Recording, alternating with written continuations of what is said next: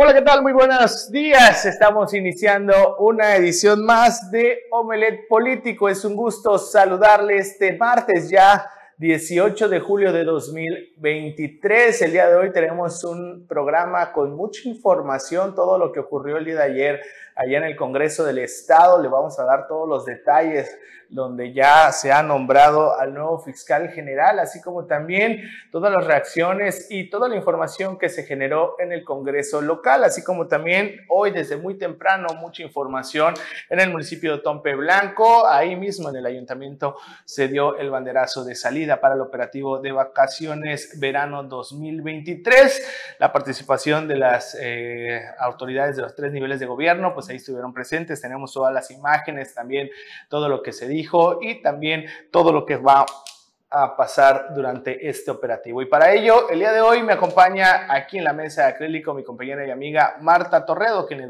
le doy la bienvenida a este programa de este martes. Marta, muy buenos días. Gracias, Ser. Buenos días. Pues sí, hay mucha información, ¿no? Se generó ayer, básicamente ya se esperaba la no ratificación, la designación del fiscal, pero también está el operativo de vacaciones, además de muchas notas que vamos a darles a conocer. Quédese con nosotros a lo largo de esta hora y muy buenos días.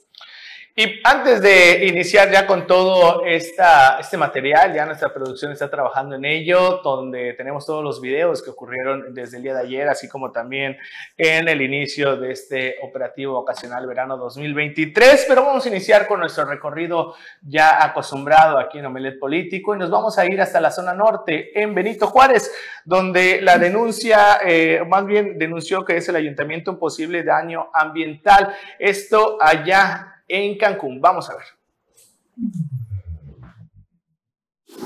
En un acto de autoridad de la presidenta municipal Ana Patti Peralta, el ayuntamiento de Benito Juárez presentó una denuncia ante las autoridades ambientales competentes en el estado por situaciones presuntamente graves de desbordamiento de residuos para tomar las acciones necesarias e intervenir de inmediato en el posible daño ambiental en la geomembrana perimetral, reportado por Solución Integral de Residuos Sólidos Ciresol de Cancún. Nos reportan que en nuestro relleno sanitario existen circunstancias que presumen un daño ambiental. Se habla de un derrame y filtraciones que surgen cuando el agua de lluvia se junta con los residuos sólidos. Además, se reportan daños a la geomembrana perimetral y desbordamiento de residuos, situaciones que son muy graves. Es por eso que acabamos de presentar una denuncia ante las autoridades ambientales competentes en el Estado con el objeto de que se tomen las acciones necesarias e intervengan de manera inmediata para frenar esta problemática.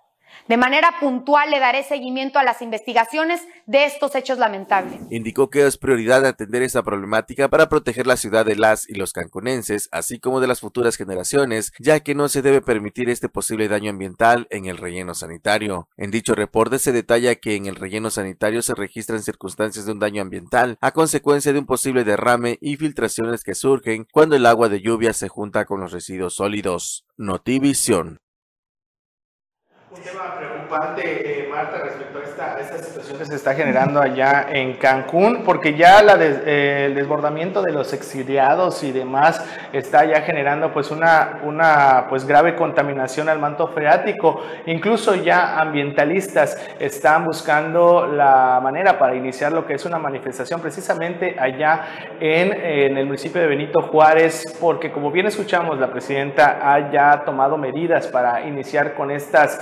eh, pues más que nada reubicación, porque es lo que realmente se necesita, ya la reubicación de este, de este basurero, o también lo que es eh, tratar de desasolvarlo, porque realmente sí es preocupante. Hemos visto también una situación similar acá en el municipio de Otompe Blanco, donde el basurero municipal eh, pues ya tiene, ya está saturado prácticamente, lleva más de 10 años que se ha buscado la manera en la que pues se quite también esta concesión, porque también hay que mencionarlo, una situación eh, tiene eh, estancada esta, esta problemática donde la empresa Transiso todavía continúa con, la, con el manejo de los residuos aquí en, en, el Tompe Blanco. Esta concesión que fue designada hace ya más de nueve años y pues hasta el momento no han podido pues eh, solicitar la, la, restitución de esta, de esta concesión que realmente pues está afectando en el basurero. Ya también eh, elegido Calderitas ha solicitado que se haga algo al respecto porque el olor, eh, obviamente la peste, la fauna nociva, eh, cuando se incendian este, este, este basurero, pues realmente es una afectación directa a más de 4.000 eh, familias que están en el fraccionamiento las Américas y que llega a afectar también a los fraccionamientos, eh, también el fraccionamiento Caribe, el fraccionamiento Ciancán. Entonces es una situación que se está presentando ya no solo en la zona norte, sino que también aquí en la capital del estado y hasta el momento pues no se ha podido actuar al respecto. Ahorita ya hay una iniciativa directa por parte de la presidenta municipal Anapati Peralta de la Peña y esperemos que pues esta problemática sí se atienda y que se solucione de inmediato, Marta. Así es, César. Vamos con información. 45% de avance lleva ya los trabajos de la avenida 115, esto en el municipio de Solidaridad.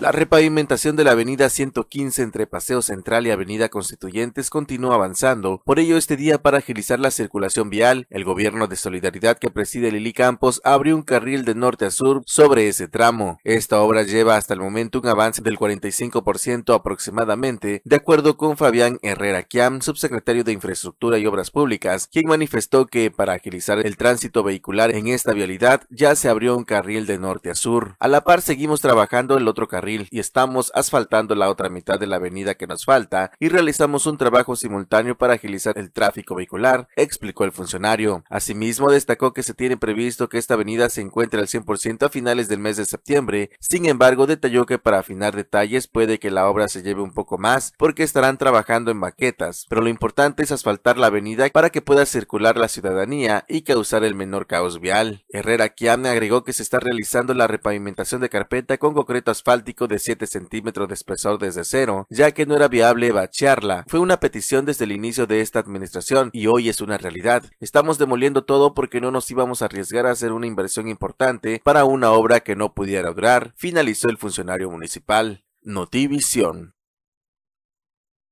Y ahora nos vamos hasta el municipio de Felipe Carrillo Puerto, donde ahí la presidenta municipal Mari Hernández ha realzado lo que es el trabajo de, esta, de este artista plástico y también de descendencia maya de nombre Néstor Balán. La presidenta municipal pues hizo también este reconocimiento en estos eh, patios de la Expo Maya. La presidenta municipal de Felipe Carrillo Puerto, María Hernández, encabezó un destacado homenaje en honor al artista plástico maya Néstor Balán en los patios de la Expo Maya. El evento coordinado por la Dirección de Cultura Municipal comenzó con una emotiva ceremonia maya en la que se recordó y mencionó a Balán como un reconocido artista plástico y alumno destacado del maestro Jorge A. Corona Noriega, fundador del grupo Cuña, fuente de inspiración para muchos artistas locales. Después de la ceremonia, los asistentes disfrutaron de un recorrido guiado por una exposición pictórica al aire libre en la que varios artistas locales mostraron sus trabajos y compartieron con los visitantes las inspiraciones y técnicas utilizadas en cada una de sus obras. Posteriormente se ofreció un cálido desayuno en honor al homenajeado en el que estuvieron presentes la esposa, los hijos y los nietos de Néstor Balán, quienes expresaron su agradecimiento por el reconocimiento brindado al pintor. Notivisión. Y bueno, siguiendo con esta política de contacto directo con los habitantes de Tulum, el presidente municipal Diego Castañón estuvo ayer en la colonia Xulcá. Ahí refrendó su apoyo a las familias.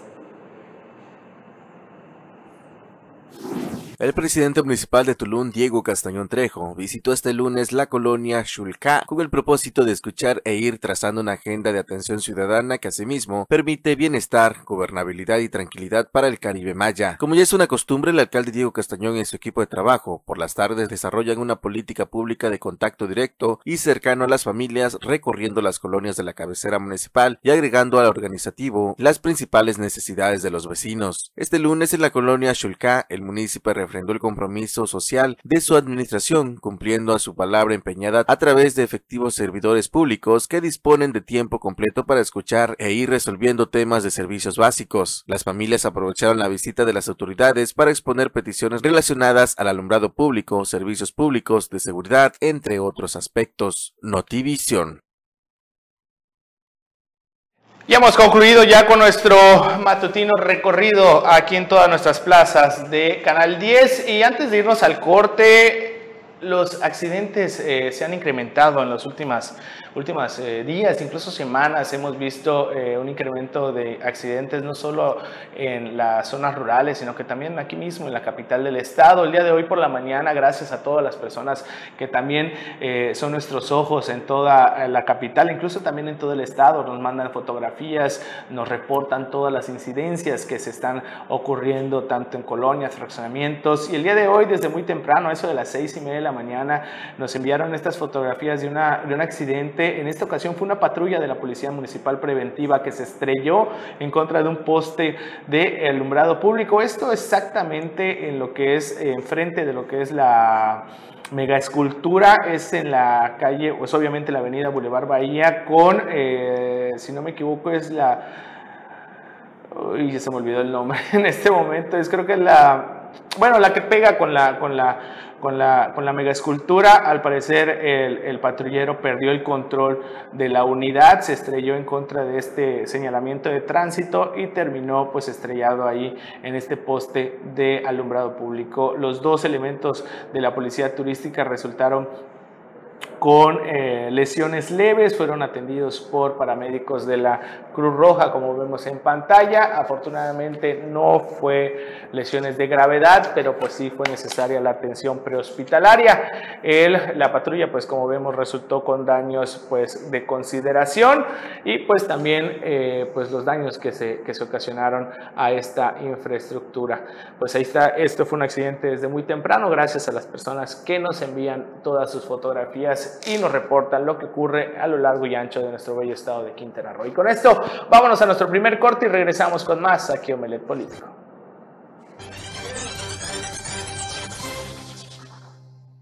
Y bueno, ayer finalmente, por unanimidad, 23 diputados presentes en la sesión designaron a Raciel López como fiscal general de justicia del Estado. Básicamente, César, esto se esperaba esta designación. Hay que mencionar que eh, básicamente ayer fue la sesión extraordinaria del Congreso del Estado y en la misma previamente tuvieron cada uno de los aspirantes o de esta terna que envió la gobernadora Mara Lezama al Congreso del Estado, tuvieron 10 minutos para exponer ante los legisladores el por qué deberían de ocupar este cargo. Lo que llamó la atención, César, eh, a quienes también nos están viendo en estos momentos, es el hecho de que no hubo ningún posicionamiento de ninguno de los eh, representantes de las fracciones parlamentarias del Congreso del Estado. Tampoco hubo cuestionamientos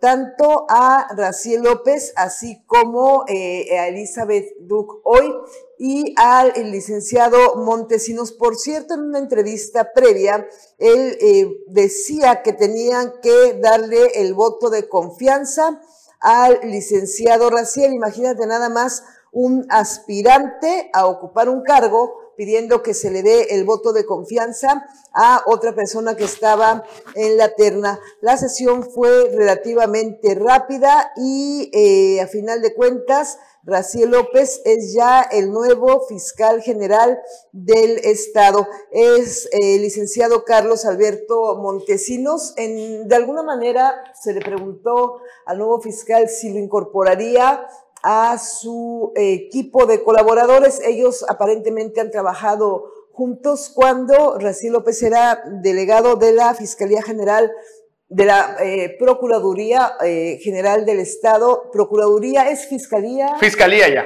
No, la FGR. Fiscalía General de, la, República. La dependencia federal.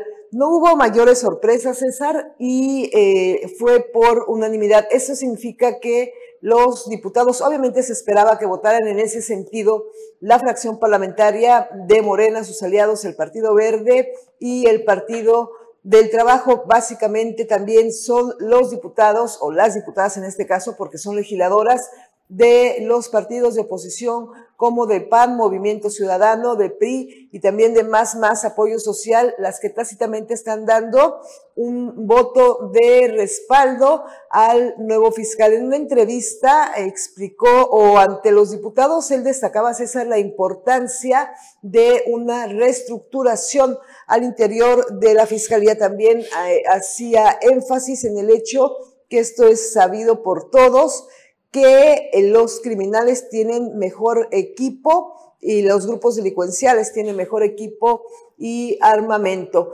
También hablaba de cómo va a lograr que esta, eh, eh, las cifras oficiales que dan a conocer las autoridades que permeen que ya sea la percepción ciudadana que efectivamente se está trabajando. Reconoció César que es un reto importante el que tiene y obviamente es un reto importante por el precedente que hay. Eh, la licenciada Duc hoy establecía o, señalaba que hubiera... Eh, se manifestó en contra de alguna manera de que no sea un quintanarroense el que hubiera sido designado para este cargo. Indicó que no se trataba de un falso regionalismo, sino que debería de ser una persona que eh, conociera la problemática del Estado y de esta manera pudiera ir avanzando al respecto. César, hay varias eh, personas o algunas personas se han pronunciado en el sentido de que precisamente una persona de Quintana Roo tendría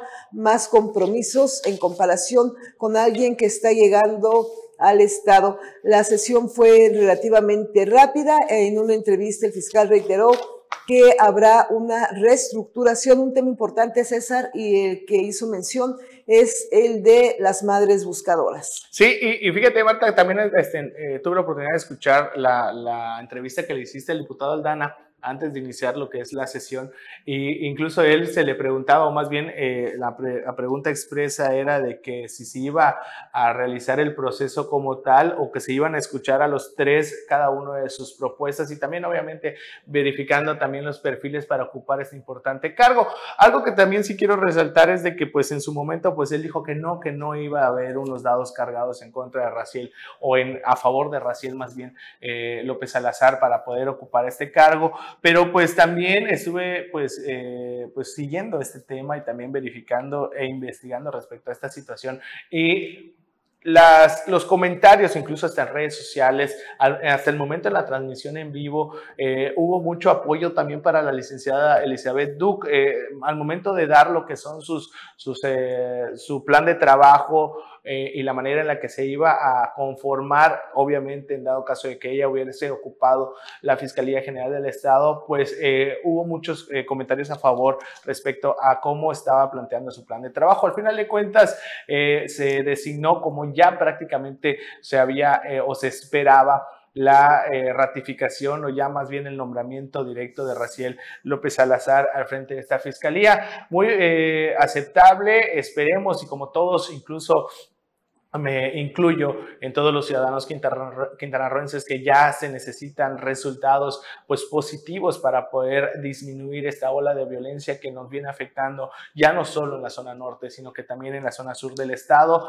Y esperemos que pues con este nombramiento este nuevo nombramiento que ya es una, persona una persona que obviamente es del equipo de la, de la gobernadora Mara Lezama Espinosa pues ya se tomen pues las mejores decisiones. Entre las reacciones que también comentaba Marta es eh, lo que hubo también por parte del sector empresarial. En su momento también el presidente de la Coparmex, Chetumal, pues anunciaba que pues prácticamente esto era una bola cantada, pero pues lo que sí es importante, independientemente de cualquier situación, de que si iba, eh, iba a ser ratificado Raciel y que pues todo el apoyo, incluso en su momento también el, coordinador del de, eh, gabinete de seguridad en, en, el estado, José de la Peña Ruiz de Chávez, hace una semana o semana y media atrás ya había comentado de que pues todo el respaldo era para Raciel López Salazar y que pues la gobernadora tenía mucha confianza depositada en él y que se esperaban buenos resultados de su parte, pues eh, también el sector empresarial en su momento pues dio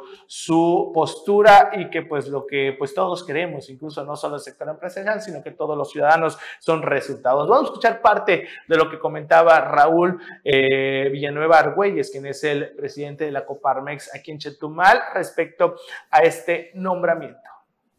La decisión no está en la, en la sociedad, la decisión está en las autoridades. Y nosotros realmente confiamos y esperamos que nuestras autoridades tomen la mejor decisión. Es algo, un tema, ustedes lo saben, muy, muy delicado y lo único que queremos es que la persona que designen sea profesional, eh, respete eh, todo el territorio del Estado, respete la idiosincrasia local, respete a los ciudadanos, pero sobre todo que respete la ley. Lamentable. Nosotros no es lo que esperamos, no es lo que deseamos, pero al final de cuentas, pues en, quien tiene la decisión, nosotros esperamos que lo hagan de la manera correcta, porque al final de cuentas, sabemos que cuando las cosas se hacen mal, también se ven malos resultados.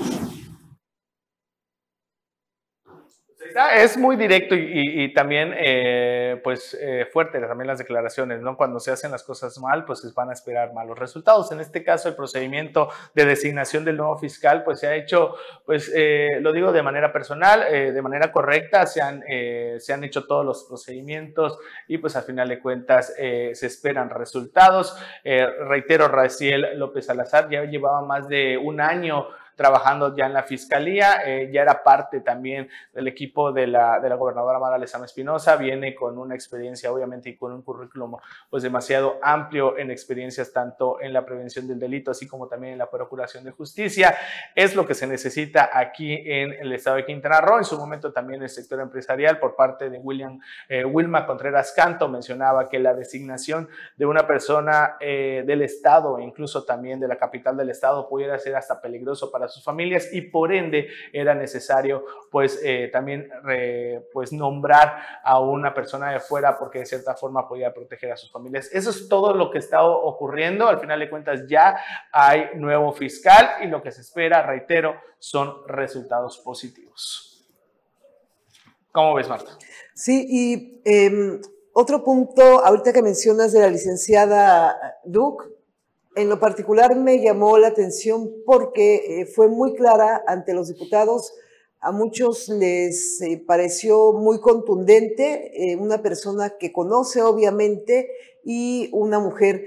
Mm, lo que también mencionabas de el hecho, César, de que sea una persona de fuera, hay regionalismos en ocasiones malentendidos, pero eh, una persona que viene de fuera no tiene compromisos prácticamente con ningún grupo y pues eh, habría que pensar si realmente hay quien está dispuesto en estos momentos con los hechos delictivos que vemos en la zona norte de la entidad, los cuales algunos se han replicado en la capital del estado, habría que pensar, que pensar si hay realmente alguien que esté dispuesto a arriesgarle porque el cargo de fiscal no es... Eh, no es cosa, no, es cosa menor, no es cosa menor, tampoco el de seguridad pública, no todos tendrían la, quizá la interesa, no sé si sea la palabra correcta, pero no todos tendrían esta, eh, esta eh, opción, no opción, esta, no todos quisieran, porque de lejos se ve muy, muy bien, ¿no? Pero Señalar también pudiera ser fácil, ¿no? El, el, caso es estar al frente de, o sentado en una silla que, representa la Procuración de Justicia, pues realmente pues sí, eh, no está nada fácil. Esperemos que, este nombramiento, que toda la experiencia, capacidad y demás que puede tener Raciel López Salazar pudiera ser ya empleada en Quintana Roo. En su momento hablábamos de lo que se logró hacer en Chiapas, eh, lo que también se hizo en Puebla, independientemente de toda la, la, información, señalamientos y demás e información negativa que estuvo circulando también en redes sociales y que también incluso también lo dimos a conocer aquí en Omelet Político, es importante nada más señalar que se puede dar el voto de confianza porque realmente lo que sí se necesita ya es una actuación directa, una actuación frontal para la prevención y procuración de justicia. Y respecto a esta situación, también el sector empresarial por parte del presidente de la Canaco Servitur, eh, Emir eh, Padilla Espadas, ha solicitado también directamente a lo que es la Secretaría de Seguridad Ciudadana para poder eh, aumentar lo que son la presencia de elementos policiales tanto en las colonias populares, así como también en el, en el primer cuadro de la ciudad. Hemos dicho también que ya hay presencia también de, las patrullas aquí, de las nuevas patrullas también aquí en la capital del estado. Se ha dotado de, patrullas, motopatrullas y también de aparatos electrónicos de alta tecnología para poder aplicarlos en la prevención del delito. Pero pues sí, ya es necesario que se den los resultados. Hemos visto que solo el fin de semana hubo otra ejecución de un taxista. Hemos visto que también se ha incrementado lo que es los robos a casa habitación. Lo cierto es de que ya se está aplicando una nueva estrategia en la prevención del delito. Tenemos conocimiento que va a haber cambios incluso también ya en la Secretaría de Seguridad Ciudadana. Eh, ya hay un nuevo nombramiento para eh, ocupar lo que es la dirección de eh, o esta policía de caminos. Ya se están haciendo las rotaciones. También sabemos que va a haber cambios en la dirección de tránsito. Entonces, esto ya se está dando de manera paulatina. Lo cierto es de que sí, ya es necesario. Pero vamos a escuchar qué fue lo que comentó el presidente de la Canaco respecto a la solicitud de más seguridad aquí en la capital del estado. Nosotros nos hemos preparado con todos los empresarios empresarios que están afiliados en el ramo turístico, eh, restaurantes, agencias de viaje, este, eh, lo que viene siendo hoteles, moteles, o sea, la verdad es que con todos los que prestan un servicio, pues hemos estado eh, preparándonos. siempre esta temporada es una temporada buena para nosotros. Aquí las, los principios básicos de la Canaco, pues que sea una buena atención, que se dé un buen precio, servicio al cliente, calidad, seguridad también para nuestros turistas, que es lo que también ellos buscan cuando vienen a Quintana Roo. Nosotros las expectativas que tenemos, pues son expectativas muy buenas en todo lo que viene siendo los destinos turísticos del sur del estado, de los que están afiliados a la Canaco, desde Bacalar, Majahual, la ribera del río Hondo con sus diferentes balnearios, la zona maya también, la ciudad de Chetumal, que también pues, es el corazón de nosotros, que esperamos que esta, esta temporada sea muy favorable, que este, tengamos una buena ocupación y que la derrama económica que se esté dejando aquí pues sea de a la que nosotros estamos estén esperando. Hemos hecho la solicitud de manera coordinada con la Asociación de Hoteles y con todo lo que viene siendo la Asociación de Restauranteros, pues para que la seguridad se esté reforzando y se estén implementando estrategias adicionales a las que están ahorita, porque pues sabemos cómo, cómo estado un poquito la delincuencia. Pues ahí está, eso es lo que solicitan tanto el sector empresarial, así como también la ciudadanía, ciudadanía en general. Y con esto hemos llegado ya a nuestro segundo corte. No se vaya, tenemos más información para compartirle aquí en Omelet Político.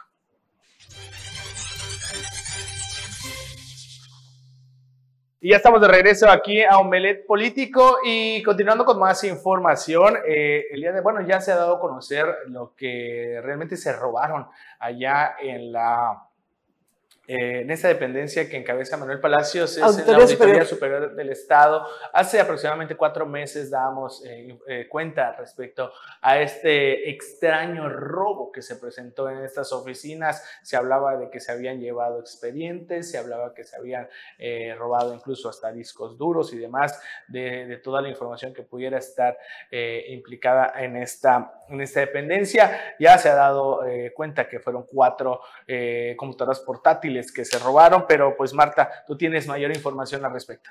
Y es que fíjate, César, que llamó la atención, lo que estamos viendo en las imágenes es... Fue el momento del robo, ¿no? Cuando se un edificio anexo, porque esta es la avenida em, Álvaro Obregón, frente a la primaria, es a la vuelta de Palacio de Municipal. La Cetina, la, la primaria Cetina González. Entonces, esta es como una bodega en donde pudimos observar que había eh, cajas de archivo muerto y llamó la atención porque, eh, pues obviamente un robo en la Auditoría Superior no, no es común, ahí no hay básicamente objetos de valor o no manejan efectivo. Esto dio pie a toda una serie de especulaciones de que se habían llevado la cuenta pública porque casualmente en ese momento era cuando estaban eh, revisando la cuenta pública. A la vuelta de, lo que usted ve en sus imágenes es en donde se encuentra el edificio eh, principal. La sede, ¿no? La sede de la Auditoría Superior del Estado. Finalmente, eh, no se informó de manera inmediata, César, como ocurre en muchas ocasiones en el Congreso del Estado, si ya se había interpuesto la denuncia, obviamente tuvieron que seguir este procedimiento, pero lo que llamó la atención es que ahora resulta que dice el auditor o el auditor ha confirmado que solamente se llevaron cuatro computadoras, cuatro laptops y eh, no hay en las mismas, no había información como la cuenta pública o algún otro documento que pudiera comprometer a eh, algún, algún funcionario o alguna dependencia. Precisó el auditor también, César, que ellos han resguardado, obviamente tiene que ser de esta manera, que han resguardado de, o la información importante se encuentra eh, archivada en discos eh, o bueno, discos, duros, ¿no? discos duros. De alguna manera sería muy difícil que alguien entre, se lleve una computadora tenga acceso a información importante. A final de cuentas es esto, no hubo ningún riesgo de que se hubiera modificado la cuenta pública, de que hubieran sustraído algún expediente y son cuatro meses y todavía no hay, no hay detenidos por este hecho. Así es, y más que nada también la falta de, resultados, ¿no? Porque independientemente de que haya sido o no información, pues eh, importante o de suma importancia respecto a la cuenta pública, lo cierto es que sí se llevaron cuatro computadoras, ya lo ha reconocido el, el eh, el funcionario titular de esta, de esta dependencia. Pero vamos a escuchar parte de lo que fue lo que dijo Manuel Palacios respecto a esta situación y a esta investigación únicamente se robaron, sí se robaron, se robaron cuatro computadoras laptops. Eh, sin embargo, importante señalarlo, eh, toda la información que maneja eh, la Auditoría Superior del Estado está resguardada, es, al día a día. una vez que el día se termina, esa información se sube a, a, nuestros propios servidores, que naturalmente y de manera afortunada hasta este momento no hemos tenido ningún ataque cibernético.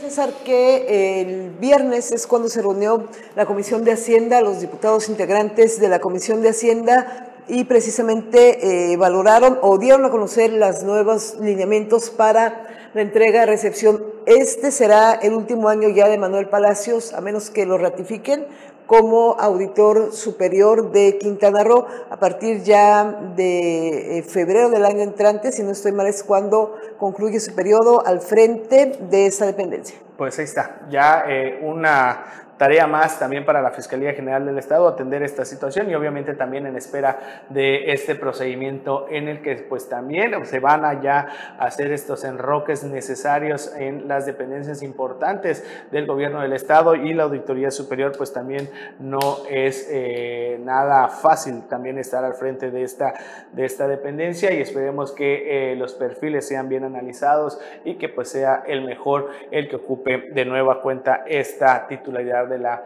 eh, de esta dependencia. Y pasando a más, ya más información, el día de ayer, desde muy temprano, también le damos a conocer eh, las afectaciones que sigue, se, siguen dando por el pésimo servicio que brinda la Comisión Federal de Electricidad. Eh, ya hay un movimiento que se está iniciando aquí en la capital del estado, donde vecinos de todas las colonias, fraccionamientos e incluso también ya el sector hotelero, el sector empresarial, pues ya se están conformando para pues solicitar lo que es la pronta solución de esta situación que pues obviamente afecta directamente a los ciudadanos. Estamos ya iniciando lo que es desde el día de ayer de manera oficial lo que es la temporada vacacional de verano y pues eh, el sector hotelero pues ya está eh, pues incluso hasta temeroso de que puedan seguir ocurriendo estos, estos apagones o estos, estas variaciones en el voltaje que está ocasionando pues fallas en los aparatos electrodomésticos y pues también obviamente en lo que son los aparatos que pueden estar utilizados en estos centros de, hospedaje.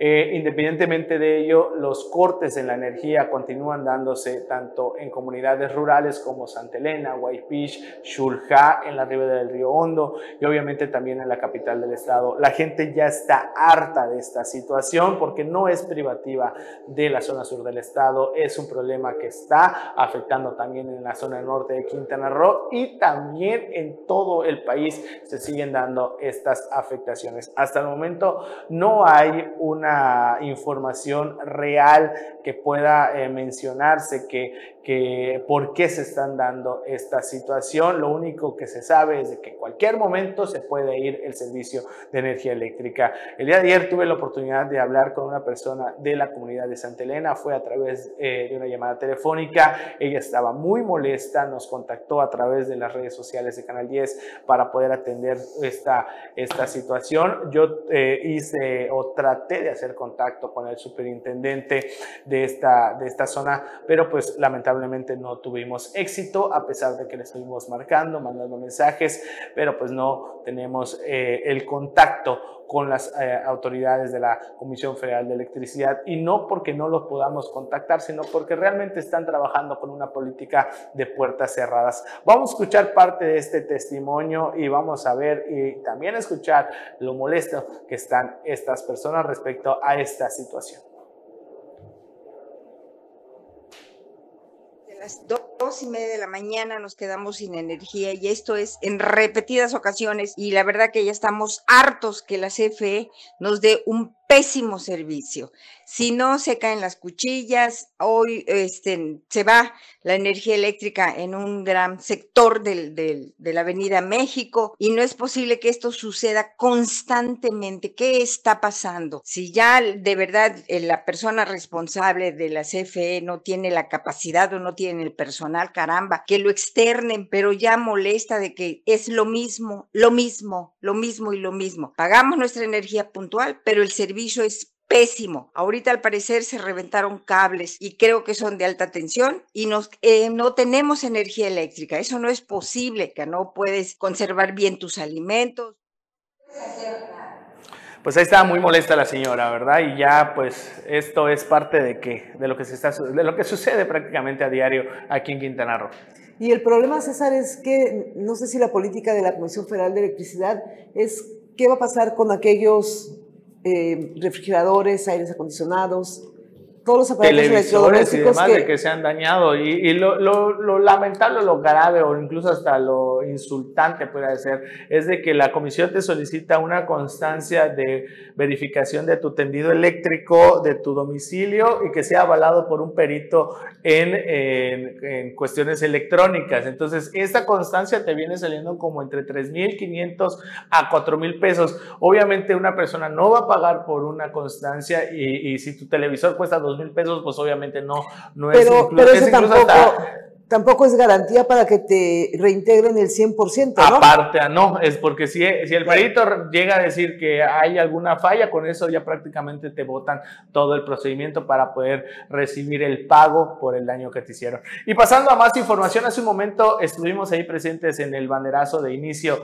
del operativo verano 2000 23, eh, las autoridades de los tres niveles de gobierno van a participar en este operativo. Ahí vemos eh, este operativo, este, este inicio operativo fue presidido por el secretario general del Ayuntamiento de Tompe Blanco, Adrián Sánchez Domínguez. Ahí vemos la participación tanto de la Fiscalía General, de la Cruz Roja, Bomberos, Dirección de Tránsito, Protección Civil, Policía Quintana Roo, Capitanía de Puerto, Guardia Nacional, eh, Ángeles Verdes, Dirección de Tránsito. Ahí estuvimos desde muy temprano, a partir de las siete y media de la mañana, ahí estuvimos en espera de que inicie este operativo. Ya está todo listo desde el día de hoy de manera oficial. Aquí en Otompe Blanco se da por iniciado este operativo. Vamos a escuchar parte de lo que dijo Adrián Sánchez al momento de dar pues ya eh, iniciado este operativo las instituciones de seguridad para brindar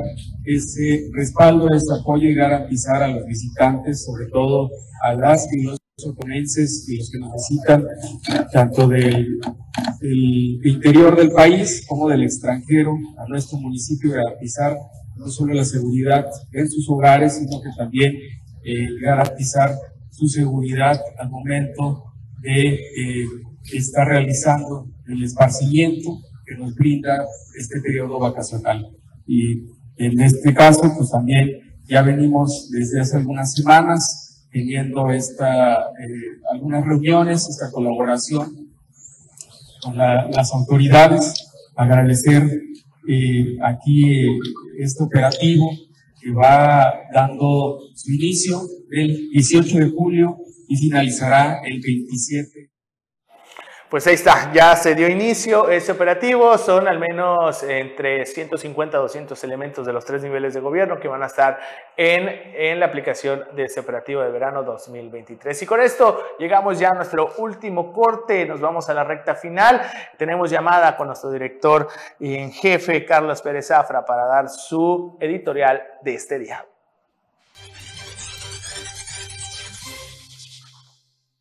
Y ya estamos de regreso aquí a Molet Político y ya está en la línea telefónica nuestro comandante en jefe Carlos Pérez Zafra, que nos va a dar su comentario editorial de este día, como acostumbrado aquí en Omelet Político. Carlos, muy buenos días. Hola, ¿qué tal? Muy buenos días. Qué gusto saludar a Marta Torrero y a ti. Este, pues se pone súper emocionante lo que sucede en el país y cómo hay cosas tan importantes que descuidan hay derrame de petróleo en Pemex y el presidente sigue dedicado a ser jefe de campaña de sus corcholatas. Vemos que las corcholatas o los aspirantes, tanto Monreal como Cheyman, como Adán Augusto, como Marcelo Ebrard, como Velasco, como este, Noronia, siguen haciendo campaña de la manera más, pues más descarada, sin ningún problema. Ya llevan más de un mes de campaña, sin que nadie los detenga, nadie los va a detener. Son los dueños y de allá van a decidir quién va a ser el candidato. El presidente va a decidir quién va a ser el candidato. No sé para qué gastar dinero en encuestas o para qué hacerle perder el tiempo a todos los ciudadanos a querer participar, a acudir a los mítines, a verlo si la decisión está en manos de un solo hombre, del presidente de la República, que ya vemos que su discurso de que primero las mujeres, de que vamos a ayudar a las mujeres, solamente es pura mentira, porque si fuera así, también Xochitl Gálvez es una mujer. Tanto defiende a, Claudia Sheinbaum y todo, pues que dé las mismas garantías y las mismas oportunidades, tanto a Sheinbaum como las demás mujeres que aspiren a gobernar este país. Por otro lado, lo que pasó con el fiscal el día de ayer en el Congreso del Estado, donde por cierto huyó uno de los diputados más bravucones y de la Comisión de Justicia, Hugo Alday. Pues ¿por qué huyó Hugo Alday? Para que no sea cómplice, para que no digan que también está vendido, para que no digan que también está bajo las órdenes de Morena, para que se vea presentado y hubiera votado. Al final de cuentas es una decisión ya tomada y las decisiones muchas veces no son en el Estado, vienen ya pactadas con las negociaciones que se dan en el centro de la República, desde la Ciudad de México.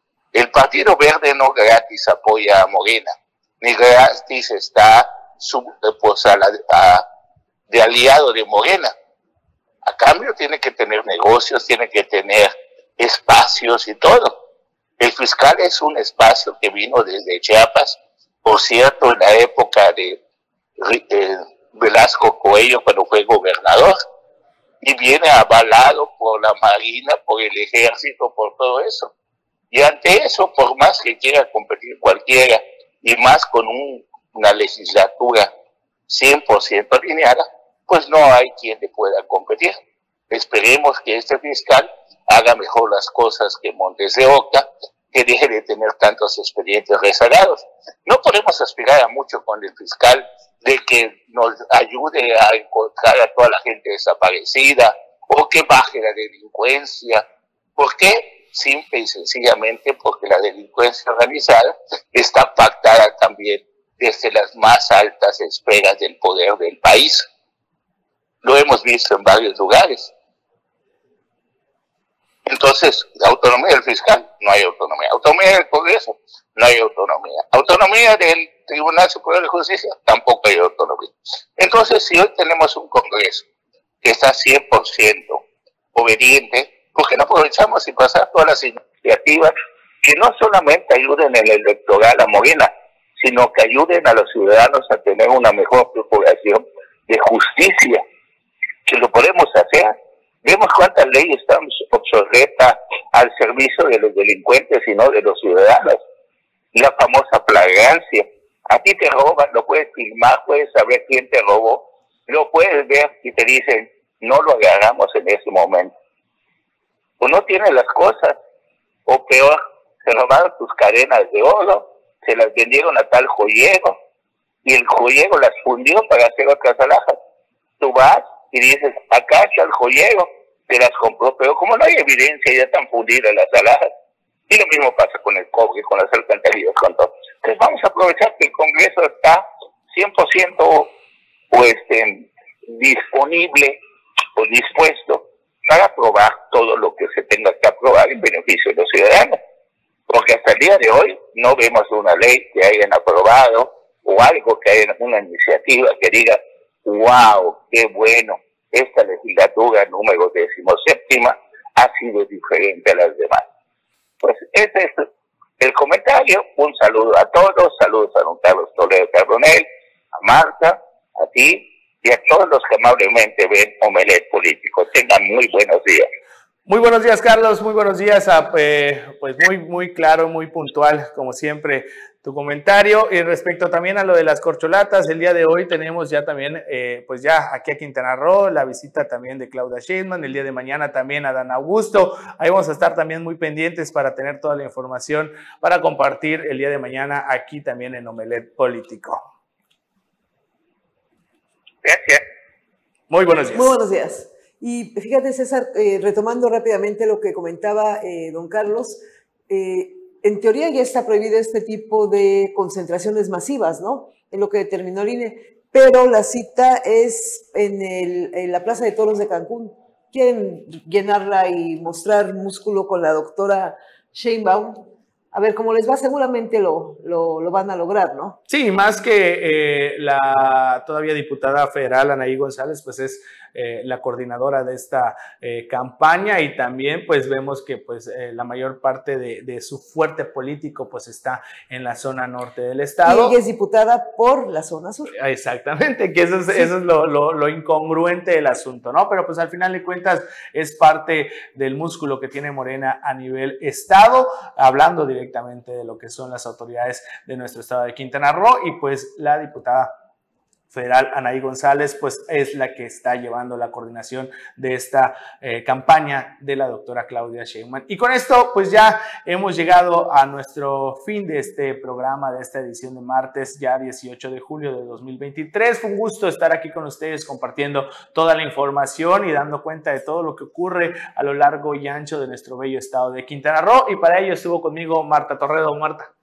Gracias, muy buenos días. Les esperamos mañana en punto de las 9 de la mañana, si Dios así lo permite. Y el día de hoy, eh, yo en punto de las 4 de la tarde, lo espero en la, una emisión más de Notivisión Chetumal y después a las 9 de la noche lo llevaré con toda la información más importante en la emisión nocturna de Notivisión Chetumal. Nos vemos.